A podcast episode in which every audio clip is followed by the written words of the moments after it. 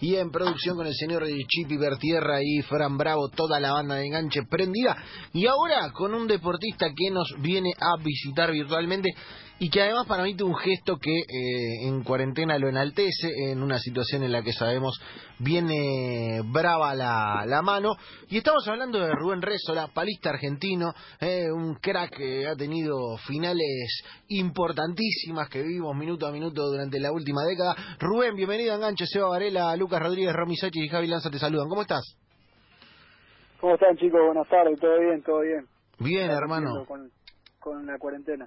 Eh, ¿en, qué, ¿En qué lugar está eh, eh, dispuesta esa cuarentena físico de domicilio? en casa, obviamente, en mi casa, en un departamento. ¿Barrio, lugar? del centro de la ciudad de Santa Fe. Bien. Capital. Bien, allá me imagino un poquito más de calor, ¿no? Acá tenemos 21.8, allá debe estar un poquito más picante. Sí, acá hace calor, hace. Está más fresco hoy que, que ayer y los días anteriores, pero pero seguramente hace un poco más de calor. Bien, eh, Rubén, y te, convertiste en noticia en los últimos días porque, eh, obviamente, respecto de lo que ha pasado con la beca de Lenar y, esta iniciativa de eh, dar un bono especial para que a los deportistas se les haga más llevadero todo lo que tiene que ver con esta situación, que encima involucra la postergación de los Juegos Olímpicos y, las preparaciones que se ven afectadas, por supuesto, decidiste que, que el bono de Lenar eh, lo ibas a donar, ¿es así? Así es, sí, más que nada, bueno, fue una intención personal y tratar de, que no sabía que se iba a difundir tanto mi mensaje, pero en sí era tratar de comunicarle un poco a la sociedad y generar empatía entre nosotros mismos para, para que quienes puedan, puedan colaborar también. Claro, porque obviamente me imagino, Rubén, que del lugar en el que venís y ahora después de a poquito nos vamos metiendo ahí, eh, y que la realidad incluso de los deportistas eh, con recorrido, como es tu caso, no son todas iguales y que obviamente cada uno puede hacer la elección, pero ¿por qué tomaste la decisión? Sí, simplemente porque siempre me ha gustado ayudar. Eh, nada, nací en un, en un barrio muy humilde donde eh, como digo siempre, nunca, gracias a Dios, me faltó nada por el esfuerzo que ha hecho mi familia, pero pero sí sé lo, lo que es eh, trabajar, lo que es el trabajo duro, entonces, bueno, por parte de mi familia siempre he tenido eh, muchos grandes valores inculcados y gracias al deporte y, a lo que me ha presentado la vida siempre siempre he tratado de sacar los mejores ejemplos. Y bueno, este, en este caso eh, por una cuestión personal, digamos, decidí tratar de donarlo a quienes más lo necesitan. Eh, ¿Tenés idea? En constante contacto. Sí. ¿Tenés idea dónde va a ir destinado? ¿Ya lo, eh, lo tenés claro? ¿Lo estás viendo? Sí, estoy, estoy viendo algunas fundaciones de la ciudad de Santa Fe que quienes se dedican a, a tratar de alimentar y, y acompañar en esta situación a, a familias en situación de calle o de muy bajos recursos que en este momento no pueden trabajar. Eh, así que bueno, hay varias ONG y entes acá en la ciudad de, Santa Fe que, que, que, puedo llegar a, elegir. Como digo, como dije en varias notas, no creo que sea digno de destacar el, el apoyo que estoy dando porque eh, no es algo muy grande, pero pero creo, creo que alguna asociación eh, chiquitita puede, puede llegar a aportarle, aunque sea un poco. Bien, estamos hablando con Rubén Rezola, eh, palista argentino, que eh, decidió, bueno, donar su, su beca excepcional eh, en términos de, tratar de dar una mano. Saliendo un poquito de acá, Rubén, eh, obviamente para, para la gente que por ahí, viste, no, no está tan fina con el deporte o con el olimpismo, finalista un montón de veces, medalla panamericana de oro, de plata, de bronce, un grosso, una trayectoria tremenda. y me gustaría preguntarte cómo entrena un palista, teniendo en cuenta que, claro, tenés que estar en tu casa igual que todos nosotros, y me imagino que más allá del entrenamiento físico, hay una cuestión técnica. ¿Cómo se suple eso? ¿Cómo, cómo se entrena en casa? Muy buena pregunta. Eh, no, bueno, la verdad que lo, lo divido en dos partes. Eh, la, la, parte que generalmente hacemos en tierra, que es el gimnasio, eh, la tengo en el departamento, bien adentro de casa. Yo vivo en un piso 6 Así que bueno, en el momento que se dictó la cuarentena tuve que subir todos los pesos y, y todos los elementos del gimnasio, gracias al gimnasio donde yo entreno que me los, me los dio a todos. Y, y después tengo un simulador que eso vendría a, a, a sustituir la parte del agua, digamos, que, el gesto técnico es el mismo, todo, pero bueno, en cuanto a percepciones eh, y algunos algunas que otras cuestiones que como como la inestabilidad y el, el deslizamiento del kayak en el agua no las tiene, pero bueno, en sí puedo, puedo entrenar casi normalmente en, en, ese ergómetro, que es un simulador de un, de un kayak. Y, y, eh, claro, es un simulador. ¿Y cómo es el simulador? ¿Es, es, una, una, es como un kayak en el que te metes? Eh, ¿cómo, ¿Cómo va simulando la, la situación?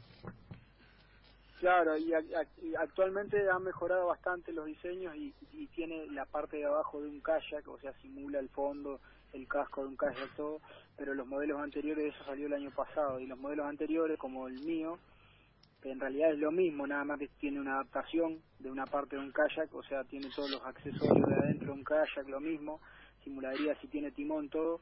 Este, en lugar de tener el fondo del kayak, no lo tiene y bueno, tiene los accesorios donde vos estés sentado, obviamente, para poder regular las piernas, el, eh, el asiento donde donde va un apoyado y bueno, las medidas, las inclinaciones, bueno, tiene muchas variantes, eh, que es casi lo mismo.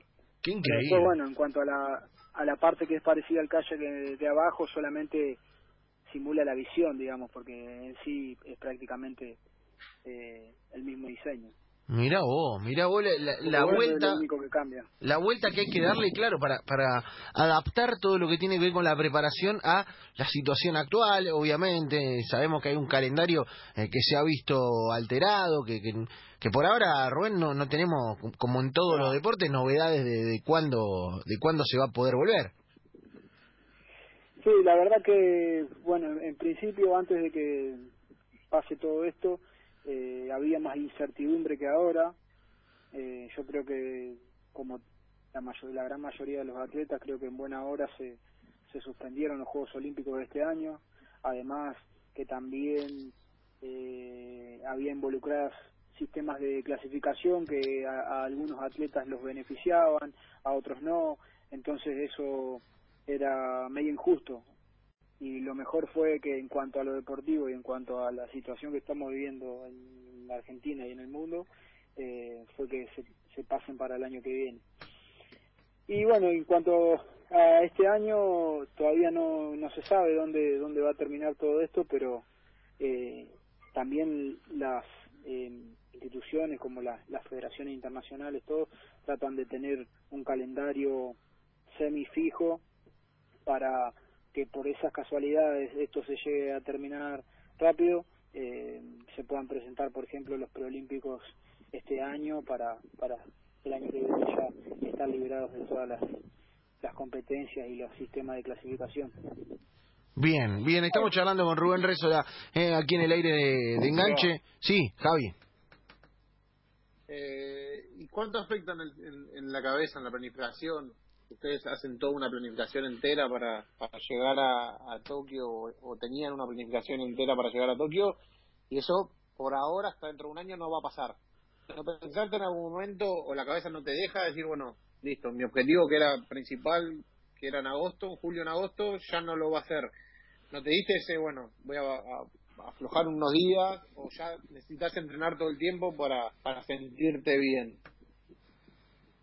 No, sí, inevitablemente, digamos, el, el cuerpo y la cabeza bajan unos cuantos cambios eh, en cuanto a, a, todos los atletas. Yo creo que más allá de que haya un evento tan importante como es los Juegos Olímpicos, eh, a todos nos gusta entrenar y, y bueno, en este en este momento y ante esta situación, lo único que hay que hacer que hacer es tratar de mantenerse en la mejor forma y y bueno, aceptar lo que tocó, que esto no, no está al alcance de la mano ninguno, así que nada, es como lo viví yo y ya está. Una vez que se pasaron los Juegos Olímpicos para el año que viene, mi cabeza eh, sacó los Juegos Olímpicos de este año, las clasificaciones y todo, y bueno, solo queda focalizarse en entrenar y mantenerse lo mejor posible en cuanto a estas posibilidades.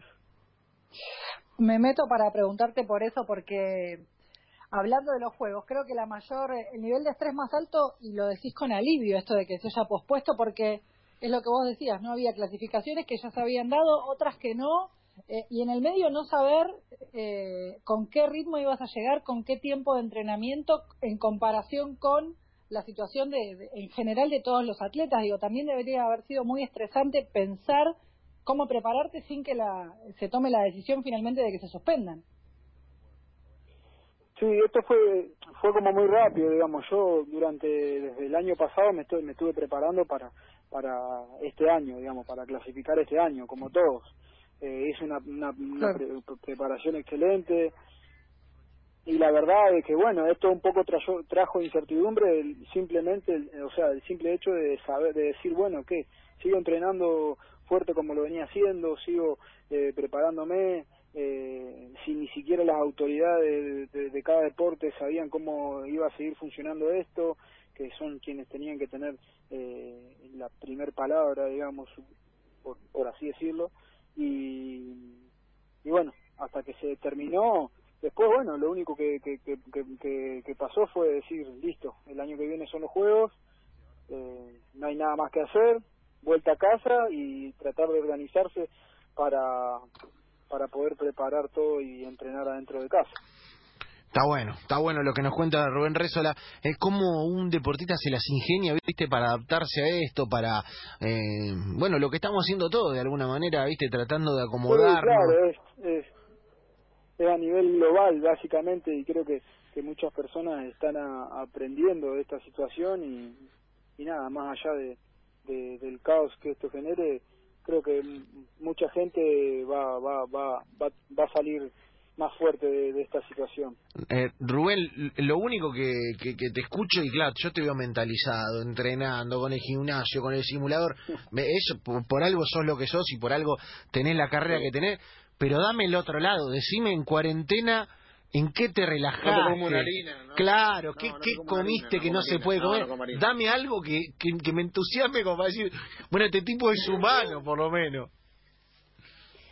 Y la verdad que yo, nada, como atleta soy, en cuanto a las comidas y esas cosas, soy bastante monótono porque, nada, ya sé qué comer, eh, tengo todo como estipulado y no anotado, pero lo tengo todo en mi cabeza. Sé que como a la mañana, sé que como al mediodía y bueno, eso no ha cambiado.